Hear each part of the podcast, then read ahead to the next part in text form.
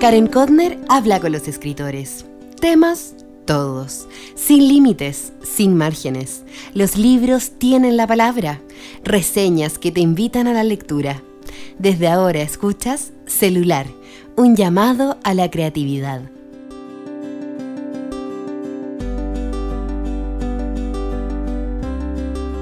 Hola, hola, ¿cómo estás? Grabo este capítulo 33 hoy jueves 10 de diciembre en la playa. En la playa. Estoy con mis hermanas pasando dos días aquí antes que nos volvamos a encerrar en Santiago. Teníamos planeado esto hace más de dos meses y así un regalo para el alma. Y lo reconozco. Me imagino que a muchos de ustedes les sucedió lo mismo. Se me vino el ánimo abajo al enterarme de que toda la región metropolitana retrocedía a fase 2. Para los auditores extranjeros, que no están familiarizados con la jerga de nuestro país, implica que las autoridades chilenas están alarmadas por el aumento de casos del COVID-19 y pusieron más restricciones, como por ejemplo no poder salir los fines de semana. Por eso, el capítulo del podcast de hoy es tan relevante, porque hay que hacerse cariño y volver al hogar. Te quiero regalar lecturas que han sido muy significativas para mí durante este 2020. Y hoy me centraré en el autor norteamericano Kent Aruf. Y antes de que se me olvide, te cuento que siempre encuentras la transcripción de este y otros episodios en mi página web www.karenkotner.com. Por primera vez en mi vida tuve el honor de ser lectora de una novela de un escritor profesional, Marcelo Simonetti. Nos conocimos en julio, cuando conversé con él para el episodio 22. Y sin querer queriendo, iniciamos una relación literaria. Me atreví a pedirle que fuera uno de mis lectores de la novela que estoy escribiendo y aceptó. En octubre nos reunimos vía Zoom y me devolvió su lectura es decir, sus comentarios. Y ahí fue cuando me sorprendió al pedirme que me convirtiera en una de sus lectoras.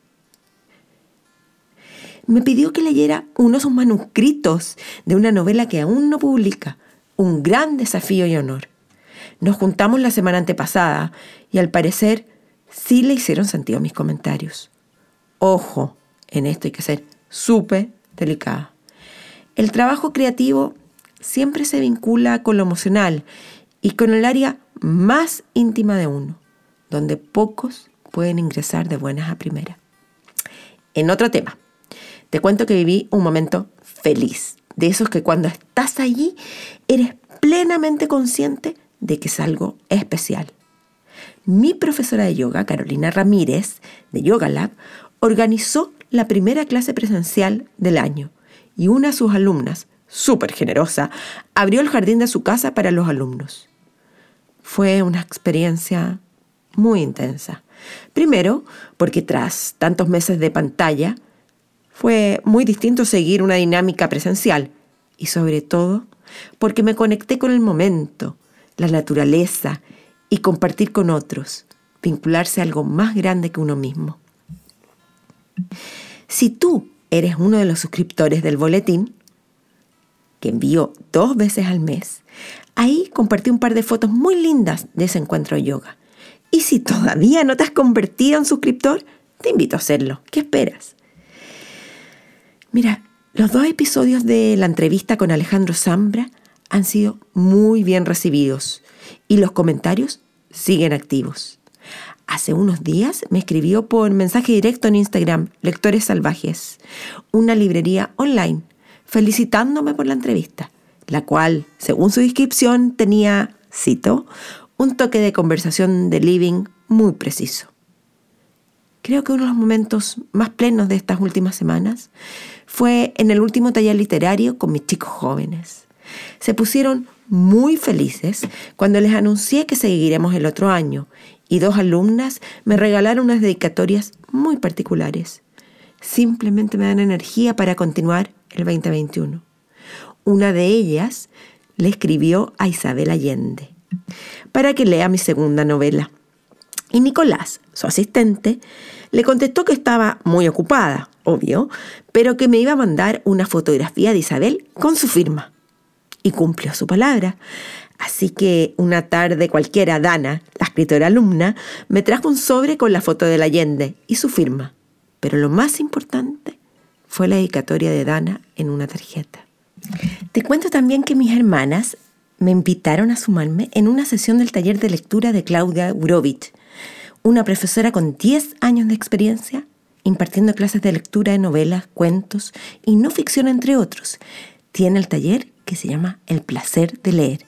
Obvio que te dejo el link en la transcripción en mi página. Tiene 10 años de experiencia haciendo clases de lectura de novelas, cuentos y ficción, entre otros. Obvio que el 2020 ha hecho todo por Zoom. Y en la sesión del miércoles pasado conversamos sobre los chicos de la Nickel, de Colson Whitehead, premio Pulitzer. Creo que ya te he contado harto de mí. Y ahora es el momento para hablar del autor norteamericano Ken Danuf. Él solo alcanzó a escribir seis novelas. Fue ganador de varios premios y murió en 2014, cuando apenas alcanzó a finalizar el libro Nosotros en la noche. Su prosa es sencilla, sus personajes están muy bien delineados. Es la literatura que obliga a meditar en los aspectos más complejos de la existencia y a la vez los más comunes entre los seres humanos. Escribió la trilogía La Llanura, que está compuesta por los libros La canción de la llanura, Al final de la tarde y Bendición. Tres historias ambientadas en el mítico e imaginario pueblo de Holt. Y la buena noticia es que cada una se puede leer independientemente. Ojo, hoy haré un experimento porque por primera vez te voy a compartir lo que escribí en mi bitácora de lectura. Es decir, voy a leer la transcripción de mi cuaderno. Y si quieres las fotos, en mi boletín están. En mis anotaciones te contaré sobre los cuatro libros Aruf que leí y por qué fue mi autor revelación del 2020. Si quieres un análisis más profundo, visita el blog de Juan Herrans. Obvio, los links están en la transcripción. Vamos con Kendaruf. Comienzo con Nosotros en la Noche. El año pasado lo recomendó Paloma en su Instagram y no olvidé ese dato. Lo desconocía por completo y leí lo primero de Aruf en febrero. Nosotros en la noche es la última que él escribió. Murió de cáncer a los 71 años. La soledad, la vejez, hijos, una nueva oportunidad, el amor maduro. En el episodio 14 del podcast celular ya había abordado esta novela y hoy recupero esos comentarios. Veamos de qué se trata. Adi le ofrece a Luis, viudo, como ella, un trato. Dormir juntos para acompañarse en las noches y evitar la soledad nocturna en la que Adi ya no tolera vivir. Son 43 capítulos cortos, prosa limpia, acción, sin grandes terremotos. La historia transcurre como un lago, sin grandes sobresaltos. Hay algo muy interesante, es que los diálogos no se señalan con un guion, como dicta la norma ortográfica. Se lee como un canto de la mente y de la soledad. Son diálogos nocturnos que van abriéndose en la luz del día. El título se refiere a dos aspectos en la pareja. La noche como sustantivo literal pero también la noche como adjetivo, la noche de la vida, la noche en la vejez y oscuridad. La pareja también refleja que se puede volver a amar, disfrutar a los 70 años, pero sin embargo las culpas del pasado no se diluyen, siguen ahí, levitando. Aruf escribe como los grandes escritores. Es una pena que su corpus sea tan pequeño. Otro aspecto llamativo, por lo menos para mí, es el uso de la Y, la conjunción en que se le da mucha fuerza. Sería interesante explorar qué quería comunicar con ello el autor. Existe la película de Nosotros en la Noche, que la disfruté casi tanto como el libro. Te la recomiendo mucho. Pero por favor, por favor, lee primero la novela. Ahora sigo con la segunda lectura, La canción de la llanura, que fue el libro número 24 que leí en el 2020 y el segundo Aruf. Lo comencé a fines de mayo y en menos de 10 días lo terminé. Si bien no me impactó tanto como el anterior, sí disfruté. Este es el primero de una trilogía. ¿Por qué ocupa tanto la conjunción Y? Escribió mi bitácora. Está dividido en capítulos con el nombre del protagonista y está ambientado, como suele ser Loruf, en el pueblo ficticio de Holt, Colorado. Esta es la historia de crecer, de salir de la zona de confort. Una joven embarazada, unos hermanos que la cogen cuando la mamá la echa de la casa. Estos hermanos casi están entrando en la tercera edad y han vivido a cargo de un rancho y son muy solitarios. La gran pregunta de esta novela es, ¿qué es la familia? ¿Se puede ser familia independiente del vínculo sanguíneo y de carecer del pasado en común? Al final de la tarde, ojo aquí hay un poco spoilers, lo leí a continuación del otro y disfruté tanto la lectura que me desvelé al finalizarlo.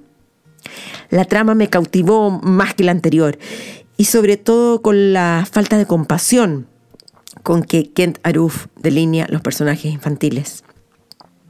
Nuevamente, él se centra en la familia, pero con un énfasis mayor en la infancia y en la desprotección de los niños frente a padres discapacitados, en la fragilidad tanto de la niñez como de los ancianos.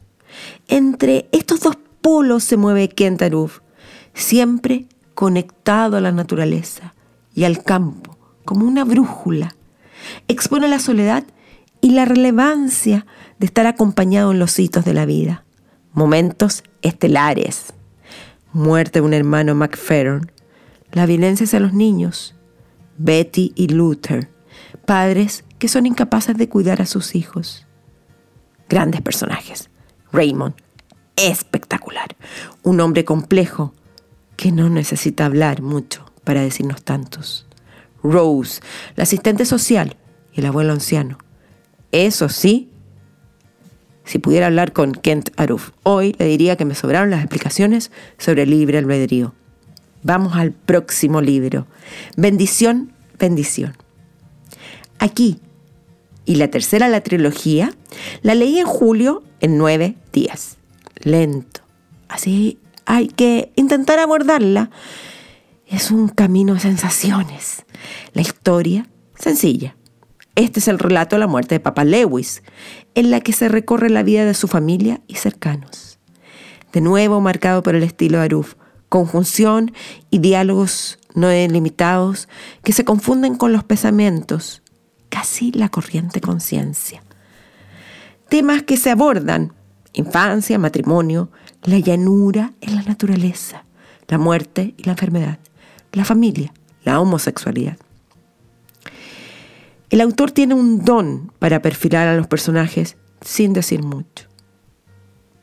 Me gusta saber que es un escritor positivo, en el sentido que ve el bien en la humanidad y es capaz de desarrollar la maldad de la trama, aunque siempre prevalece la bondad. En una parte, Aruf reflexionó sobre lo que implica ser una persona buena. Y si mal no recuerdo, en la escena de Mary y del bencinero, o cuando Papa Lewis, el moribundo, ayudó a una viuda a sobrevivir, a Tania. Un tema que cruza la novela. ¿Es mejor amar o no? Yo diría que es mejor haber amado, sale en la página 200. Y sobre la infelicidad, en la 201, al lado, y la gente crea en felicidad. Cerremos este capítulo tan especial. Uf, de verdad, este ha sido un buen ejercicio. Volver a leer lo que escribí en mi bitácora igual se siente extraño. Es como abrir un pedazo de la intimidad.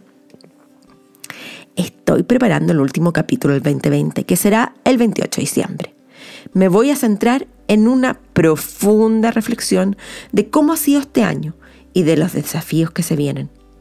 Acuérdate que la mejor forma de apoyarme es compartiendo este podcast. ¿Eres suscriptor de mi boletín? Dos veces al mes, los lunes, envío el boletín más íntimo, con más datos y recomendaciones.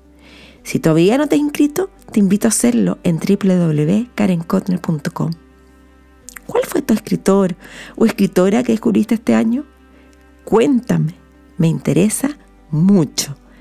Lee, escribe, crea. ¡Chao!